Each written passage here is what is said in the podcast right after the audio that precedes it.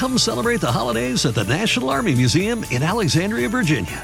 Jump in the VR simulators to ride Santa's jet powered sleigh or fly over frozen landscape in the Great Glacier Race. Enjoy special deals and discounts at the museum store and cafe every Saturday in December from 3 to 5. And bring your out of town friends and family too because admission and parking are free. Celebrate the holidays at the National Army Museum. A full list of holiday fun is at usarmymuseum.org. That's usarmymuseum.org. Este episodio llega a ustedes gracias a Huggies, Mustela, Bio Oil y Purex Baby.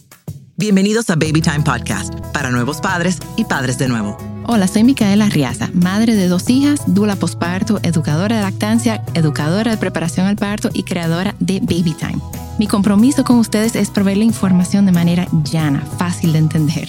Antes era la falta de información, ahora es el bombardeo de información. Los voy a ayudar a entender qué necesitas y qué está de más. Bienvenidos. Hello.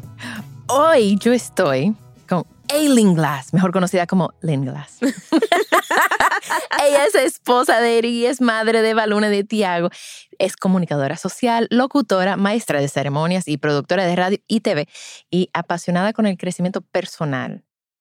Crea en el 2018 la comunidad Madres Reales, una persona que ni madre quería ser. Gracias. Ok.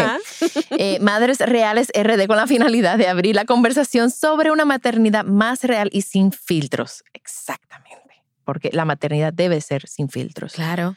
Y a medida que ella iba descubriendo nuevos caminos como madre, así mismo decide convertirse en coach y en speaker con certificación en neurooratoria y más tarde profundizando con certificaciones en el tema en los temas de crianza como disciplina positiva, parentalidad efectiva, desarrollo de infancia y apego, consultoría de lactancia materna y neuropsicología infantil. Todo lo anterior mencionado con miras a seguir formando, ah no, fomentando una crianza más consciente y respetuosa en la sociedad, que es sumamente necesario. Y de igual forma, seguir acompañando a las madres en su entorno con consultorías, talleres, webinars y otras plataformas. Y la pueden seguir en sus redes como Madre, Madres Reales RD. Ya, bienvenida. Hello. Hello, Lynn. Gracias por acompañarme. Gracias hoy. por la invitación. Qué emoción, estoy de invitada. Tú estás de invitada en mi podcast. Okay. Gracias, gracias. Qué chulo. Pues mira, yo empecé en pandemia con una certificación de sueño, Uh -huh. diferente al sleep training que yo había hecho. Ok. Y en esta certificación, porque algo dentro de mí del sleep training no, No te cuadraba. no me cuadraba. Uh -huh. Y aunque yo lo Entiendo enseñaba, yo decía, había en, en la fibra más profunda de mi corazón, yo decía, yo no me siento cómoda diciendo estas cosas, pero esto fue lo que me enseñaron hasta que encontré este, esta certificación que se llama Baby Led Sleep. Y todo el entorno, o sea, son 18 semanas de cursos, de, de talleres, hablaron del apego y hablaron de la crianza y hablaron de, bueno, de muchísimas otras cosas que influyen en el sueño que uno no pensaría que, influyen. Y fue cuando, durante esta certificación, que yo veía que lo que nos estaban enseñando, que sí iba con, de acuerdo con lo que yo estaba sintiendo y lo que yo de verdad que he hecho mi propósito de vida, que es el apego, el respeto, la crianza respetuosa, el, la crianza con apego, desde el porteo, desde el, naci- desde el embarazo, Claro. hablándole a las madres, mira, se pueden vincular con sus hijos, háblenle a sus hijos, o sea, vayan creando eso. Y cuando llegamos a este punto, en la certificación, también yo hice como un chipeo, yo, yo hice varios chipeos en esta, en esta certificación, el suaro fue uno y este el otro, que iba totalmente opuesto a lo que yo misma había estudiado. Ujú. Porque para ser madre, para yo poder sobrevivir la maternidad, desde que nació Isabela, yo me he ido formando como educadora prenatal, educadora en lactancia, eh, dula posparto. Incluso llegué a ser eh, facilitadora de amor y lógica. Que en ese momento, o sea, yo visité, yo fui a un congreso, yo los escuché hablando, me fascinó, me pareció tan interesante. Lo, lo impartí varias veces aquí. Después yo dejé de impartirlo porque también otra vez algo no hacía el 100% clic. conmigo. Y lo dejé de impartir hace, hace mucho, pero todavía aplico ciertas cosas. Em, y una de las, de las cosas que ellos más eh, fomentaban era cuando el niño estaba teniendo una rabieta o estaba pasando por un momento difícil, que había que darle su espacio. Y había que no ponerlo de castigo, sino darle su espacio y tener como esas- Aplicar una consecuencia. aplicar una consecuencia, tener esa separación, o sea, y así fue que yo crié a mis hijas, porque en ese momento me hacía sentido y, es- y funcionaba, porque, o sea, me hacía sentido en ese momento, funcionaba y yo veía como que todo seguía bien, pero ahora, 16 años después, y lo aprendí también cuando, bueno, también estábamos en pandemia, que mi hermana estaba aquí, mi hermana es 12 años men- menor que yo, Ujú. y yo veo de repente un día que uno de los bebés están, está llorando. Y llorando y llorando y llorando. Y yo, mi instinto fue, cállalo. O sea, agárralo, cálmalo, cállalo. cá-". O sea, era como un... Y yo veía que ella simplemente le guardaba, le- contenía como el espacio. Ujú, ujú. Y yo, pero mi hermana, ¿qué es lo que tú estás haciendo? O sea, calla el carajito, o sea, agarra. Él necesita su espacio.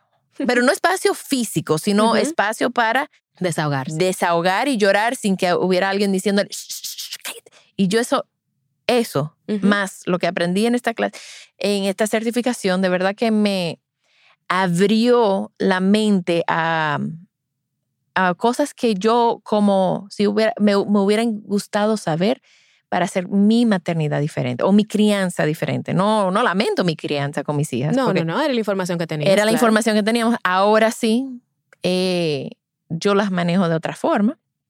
Pero ahora tú que estás eh, certificada en crianza respetuosa. Es así, ¿verdad? Sí, sí. Ok. Hay Crianza. desarrollo infantil y apego. Exacto, todo eso. Te voy a contar. Entonces, cuéntame, porque yo he estado, o sea, desde, desde mayo, haciendo, co- haciendo como estos cortocircuitos diciendo, Dios mío, pero es, no es la separación, es que tenemos que traerlos hacia nosotros. Entonces, y, te voy a, y te voy a decir por qué yo creo que te hizo cortocircuito todo, todo eso. ¿Por qué nunca llegaste a hacer el clic completo? Porque, mira, yo no, yo no critico y nunca voy a criticar a las personas que criaron de una forma diferente a la que se está criando ahora. ¿Por qué? Porque lo que tú decías era la información que se manejaba en, en aquel entonces.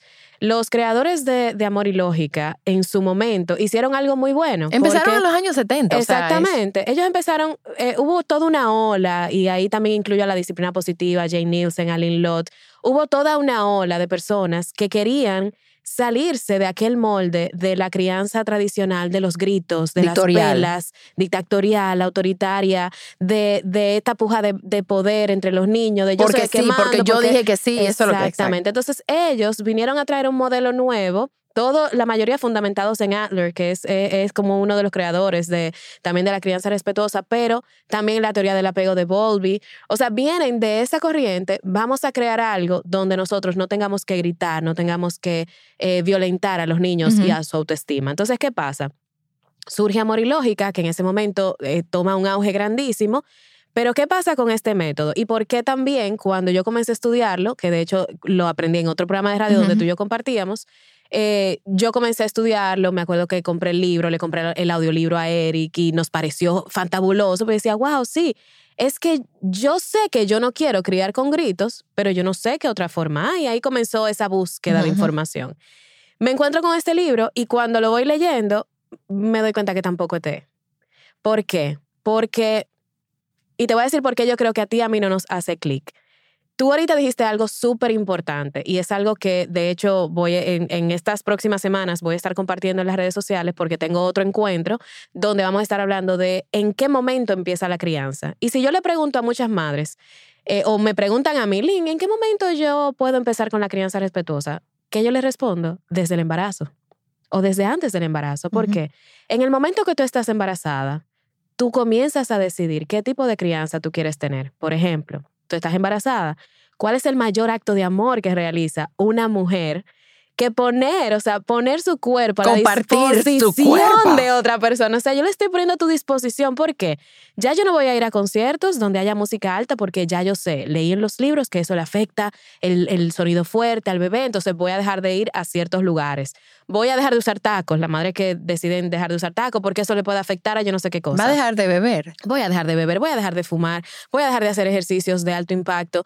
O sea, desde el embarazo están tomando decisiones que van en pro de respetar las necesidades de su bebé. Y tú eres dula, tú eres consejera de lactancia.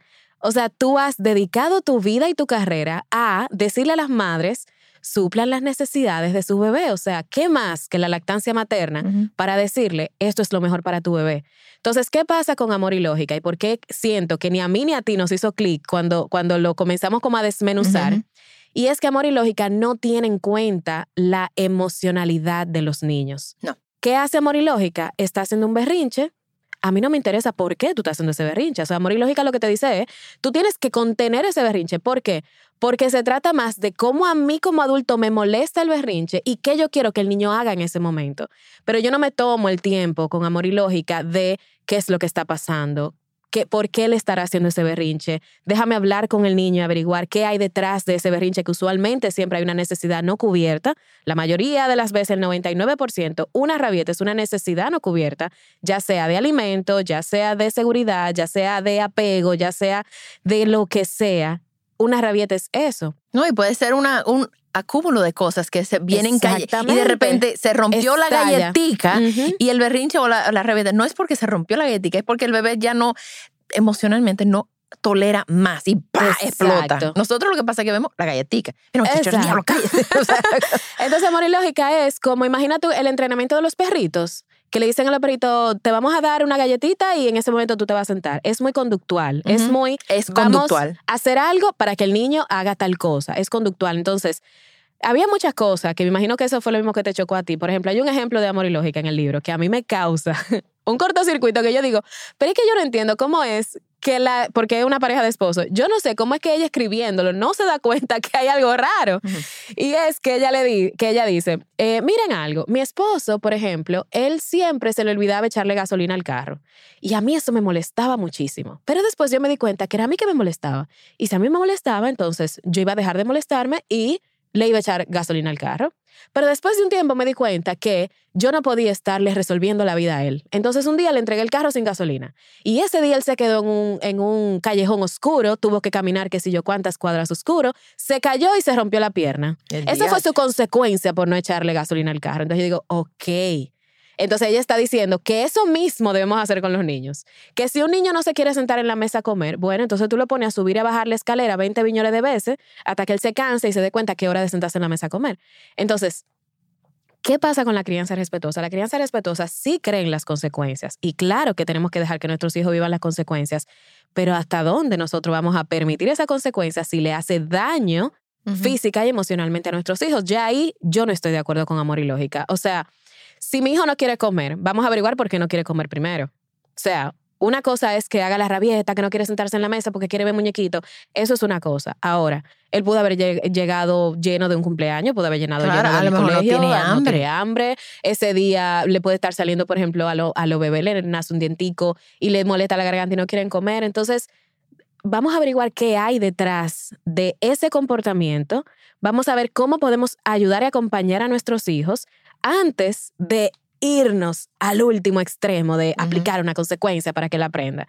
Entonces, por eso es que yo siento que ese método está muy basado en el adultocentrismo, en yo quiero que este comportamiento pare, a mí no me importa qué yo voy a hacer para que el niño aprenda. Entonces, eso siempre me causó a mí como, eso mismo que tú decías ahorita, como un cortocircuito, porque yo decía, si yo vengo criando a este bebé con apego, dándole el seno cuando quiera, porque sea libre demanda, porque yo entiendo que el seno, aparte de comida, también es seguridad, es amor, es contención, ¿por qué yo voy a hacer lo contrario cuando vaya creciendo el niño? O sea, Claro. ¿por qué yo lo voy a apartar de mí? También, también el cariño y la crianza debe ser a libre demanda. Claro. Entonces hay muchas personas que dicen, no, porque es que entonces hay que darle una pela para que pare el comportamiento. Y, el niño es- siempre va ahí a... es que... y es conductual porque el niño va a siempre modificar su conducta para salvar la relación con su padre o madre. O sea, si no a- por convicción propia. exacto. Si a mamá le molesta la, los, el llanto, la rabia, en, en un momento el bebé, si ve que hay una, que mamá se puede apartar o alejar, Claro, él o ese niño va a cambiar su comportamiento para que mamá no se aleje. exactamente. Y eso no es justo. Entonces, eso es claro. entonces, claro, yo he tenido que hacer todo. Entiendo que hay consecuencias lógicas porque Claro, las hay y claro. no Y debe haberlas. y debe haberla para porque esa es la vida real. O sea, hay una consecuencia lógica que si tú no pagas la cuenta, te cortan la luz, te cortan el agua, te, te- Ujú. o sea, Eso, hay- eso es natural. La natural es cuando mamá y papá no intervienen en la ¿qué consecuencia. pasaría? ¿Qué pasaría? O sea, por ejemplo, no como me da hambre. Eso es una consecuencia natural de la vida. La lógica es cuando yo como adulto impongo, impongo no, coloco algunas reglas y algunos límites que si tú no haces algo, entonces no va a suceder aquello. Pero por algo que eh, se estableció dentro de nuestra armonía familiar. Esa es la lógica, por ejemplo. eh, tú no te has cepillado los dientes, bueno, entonces no vamos a leer el cuento antes de acostarse porque lo que establecimos en esta casa dentro de nuestra rutina familiar es que tú te tienes que cepillar los dientes antes de, acostarse. Pero esa imposición, eh, como lo dice Amor y Lógica, es muy de imponer, es muy, esto es rajatabla, esto es lo que hay que hacer. La, crianza respetuosa es más un estilo de vida donde yo no quiero tener esa, esa puja de poder con mi hijo, donde yo encuentro que hay otras maneras de establecer rutinas y límites desde el amor, desde la firmeza, no como autoridad, sino como guía que soy para, para guiarte en la vida, pero hay otras formas de hacerlo que no tienen que caer en bueno, tú tienes, tú no te pusiste la bota de frío, bueno, porque se, se te enfría la piel en Valle Nuevo, congélate. No, o sea, no hay que llegar al nivel de que el niño lo pongamos en una situación de peligro. Entonces ahí es como que morir lógica se va como al extremo, como que no. Y espérate, espérate, vamos a dejar un chin para el siguiente podcast. También estamos en babytimerd.com con nuestros talleres online, donde yo y todo el equipo estamos disponibles para ayudarlos a sobrevivir el posparto y todo lo que conlleva. Gracias por acompañarme. Por favor, comparte este episodio con alguien que necesite escucharlo. Nos pueden seguir en las redes sociales como BabyTimeRD. Babytime Podcast es grabado en Pinktree Studio.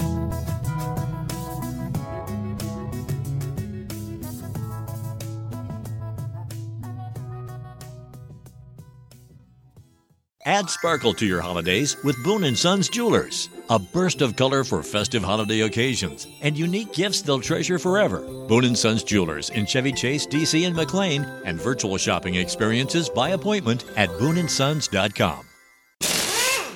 Algunas personas fueron hechas para seguir las instrucciones. Nosotros fuimos hechos para crear las nuestras. A medir siempre dos veces y nunca cortar esquinas. A menos que, por supuesto, tengamos una sierra de inglete compuesta. Northern Tool and Equipment es el paraíso para resolver problemas. No hay nada que no podamos encontrar, arreglar o resolver juntos. Estamos hechos para esto. Resuelve tus proyectos hoy mismo en northerntool.com.